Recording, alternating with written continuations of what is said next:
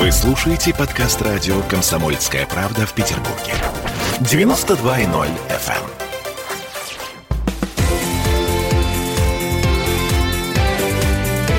Картина недели.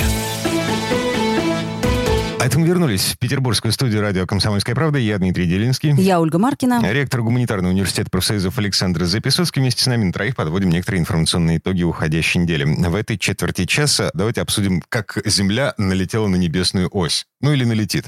Потому что YouTube Пугаете. и Facebook на, пытается закрыть для россиян вместе с Твиттером. Этого требует Госдума. На этой неделе на охотном ряду появился крайне любопытный и, э, ну, скажем так, с далеко идущими последствиями законопроект о таком асимметричном ответе на якобы цензуру, которой подвергаются аккаунты российских СМИ в вышеперечисленных соцсетях. Today, РИА Новости, там, Крым-24. Владимир Соловьев. Вот, собственно, поводом для этого законопроекта послужило письмо Роскомнадзора в YouTube с требованием вернуть ролики с участием Владимира Соловьева в тренды YouTube. Потому что пару месяцев, как они уже не попадают в тренды, и наши власти считают, что это дискриминация российских СМИ и, соответственно, некие признаки цензуры. Так а разве это не происходит автоматически за счет э, огромного количества просмотров? Ам, нет. То есть есть алгоритмы, которые позволяют выключать из э, трендов YouTube вещи, которые, ну, так или иначе нарушают правила э, вот этих самых площадок. Например, э, из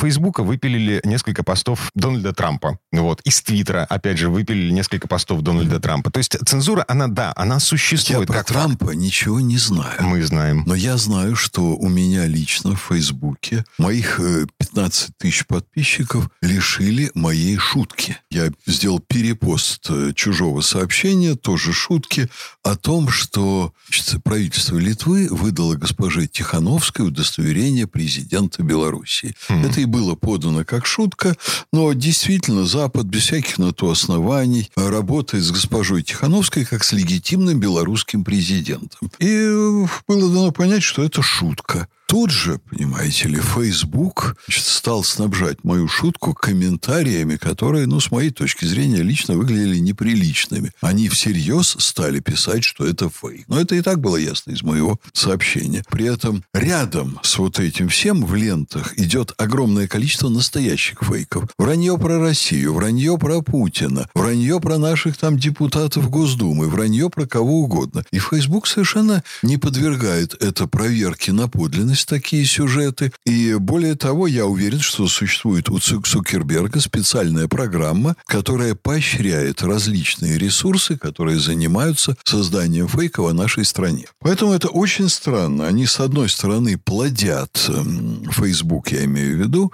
плодят огромное количество фейковых сообщений, которые идут в ущерб нашей власти, нашему образу жизни, нашим ценностям и так далее, и так далее. И дальше оказывают давление на нас, в общем-то, добросовестных пользователей, которые прилагают большие усилия, чтобы не публиковать фейковые сообщения. Это ненормально. Другой вопрос, что Россия оказывается немощной, дряхлой особой в этом плане, потому как все, что нужно сделать, это создать свои аналоги вот этих всех информационных Ну, ресурсов. у нас же Я вижу, а, Одноклассники. да, да, Вот да. это все. Вот российская Наша власть не может обеспечить продукцию высокого уровня и не может обеспечить независимость и соблюдение законов вот своим собственным таким, как бы, ну, в кавычках, деточкам.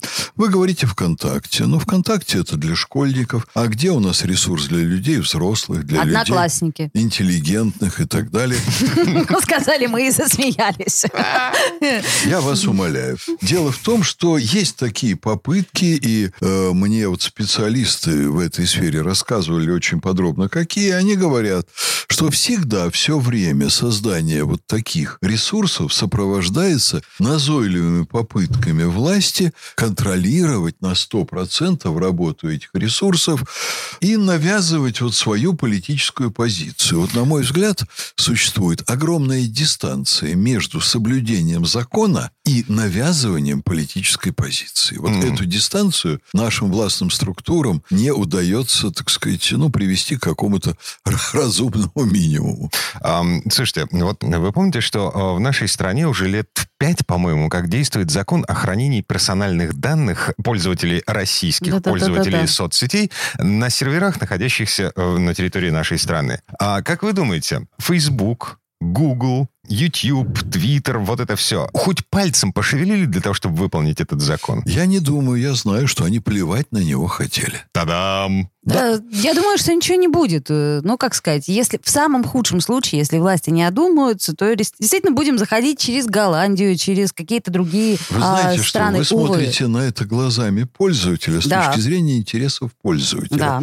С точки зрения государственных интересов, э, с моей точки зрения, Россия должна иметь мощные собственные информационные ресурсы подобного рода, переключиться на них и сделать так, чтобы люди себя в этих ресурсах чувствовали свободно и защищенно. Я за. Но где? Ам, как Китай. Пока нет. Великая китайская интернет-стена, великий китайский фаервол, который не позволяет китайцам пользоваться Фейсбуком, зато у них есть свой собственный. Как называется, я не Ой, помню. я не помню, но... Да у да, них сейчас есть. много чего, начиная с ТикТока теперь. Мгм. То есть ТикТок это вроде самое как бы последнее из массового, но по популярности, конечно, надо начинать с ТикТока. Я вам скажу, что с моей точки зрения китайская модель очень во многом, и, кстати, это не только касается информационных технологий, лучше того, что делает Россия, но Россия могла бы, в принципе, сделать намного лучше, чем Китай. Мгм. То есть вы за блокировку Фейсбука, Твиттера и Ютуба? Я за создание собственных полноценных ресурсов, в которых нормальные пользователи, не психопаты, не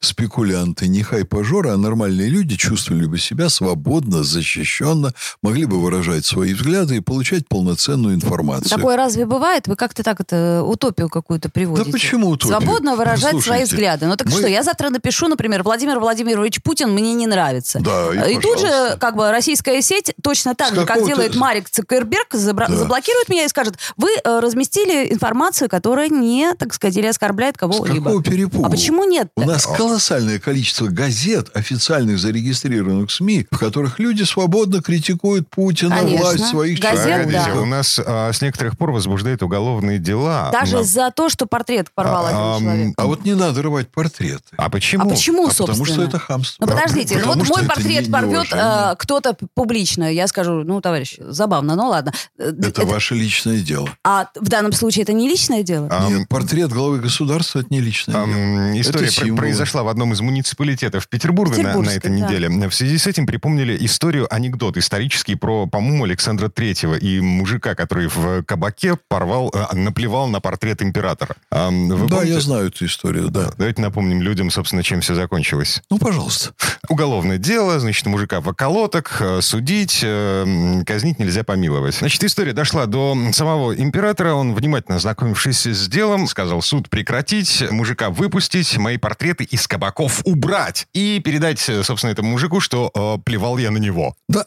Почему в нашей стране власть так боится, что... Наплюют на портрет? Власть ничего не боится. Власть просто продвинулась немного дальше. В понимании того, что определенные предметы материальные, они имеют определенную символическую сущность. То есть, То есть власть, это, это икона. Это не власть просто стала, портрет. нет, это не икона, И но даже это, не знамя. это один из социальных символов. А, вот вы знаете, вы на- правильный Да набор. вот нет, я как раз говорю о том, что знамя, да, это я бы поняла. Я понимаю, что в оскорбление Конституции у нас прописан стоп. определенный Прописан, набор э, символов государства. Дорогие друзья, Государственный, да. это прописано в президента там нет. Совершенно это верно. не означает, что нет других символов государства. Я Портрет про это Путина? написа- писал и научные статьи, и писал про это книги. Существует огромное количество предметов, которые несут в себе определенную символическую сущность. И дело не в том, что порвали портрет лично там какого-то Ивана Ивановича, а порвали портрет должностного лица, избранного нацией для выполнения определенных обязанностей. Когда рвут такой портрет, это пощечина, это плевок всем избирателям данного должностного лица. И вот есть символы, культурные. В чем их значение? Они сплачивают общность. Посягательство на эти символы разрушает общность. Если мы дальше будем рвать портреты, значит, мазать краской плакаты, э, значит, памятники пачкать, все что угодно, вот что имеет символический смысл, мы будем разрушать общность наших людей. То есть уголовное дело. И, а, а почему нет? Вы посмотрите, а что сделают Понятно. сами... О, стоп, я вам сейчас приведу один потрясающий, Ну-ну-ну, давайте. потрясающий пример из мировой практики, опережающий все наши события. Вы знаете, что гордость Соединенных Штатов, гроссмейстер Фишер, свою жизнь, вторую половину, провел за пределами Соединенных Штатов. Если бы он появился на территории Соединенных Штатов, его бы отдали под суд и посадили в тюрьму на долгий срок. Поэтому он не возвращался. А что он сделал? Соединенные Штаты в какой-то момент в его бытность чемпионом мира ввели эмбарго против Югославии. И договорились, что он играет, по-моему, со Спасским, там матч, уже будучи чемпионом мира, играет матч на территории Югославии, страны, на которую наложена эмбарго. Когда он проводил пресс-конференцию, в это время появились официальные представители Соединенных Штатов и вручили ему бумагу государственного департамента, в которой было написано, что ему запрещено играть матч со Спасским на территории Югославии, поскольку он гражданин США, и Америка наложила эмбарго. Фишер поплевал на эту бумагу, разорвал ее, бросил себе под ноги и стал ее топтать. Вот за это ему грозило совершенно определенно уголовное преследование и тюремный срок, потому что он выразил неуважение к государству, а это всего лишь бумага Госдепартамента, это даже не портрет президента.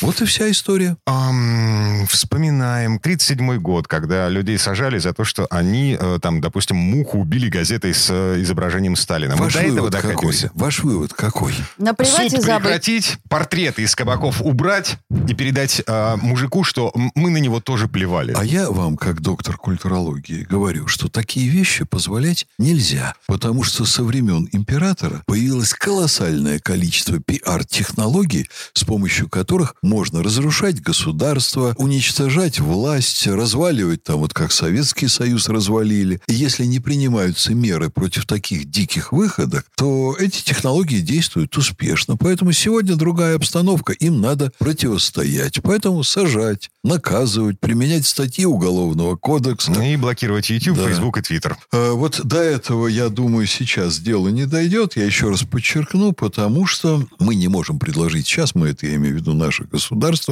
нормальные, удобные, прозрачные информационные ресурсы для граждан. Вот когда сможем, надо просто это искоренить в нашей стране. Окей, вернемся в эту студию буквально через пару минут. Картина недели.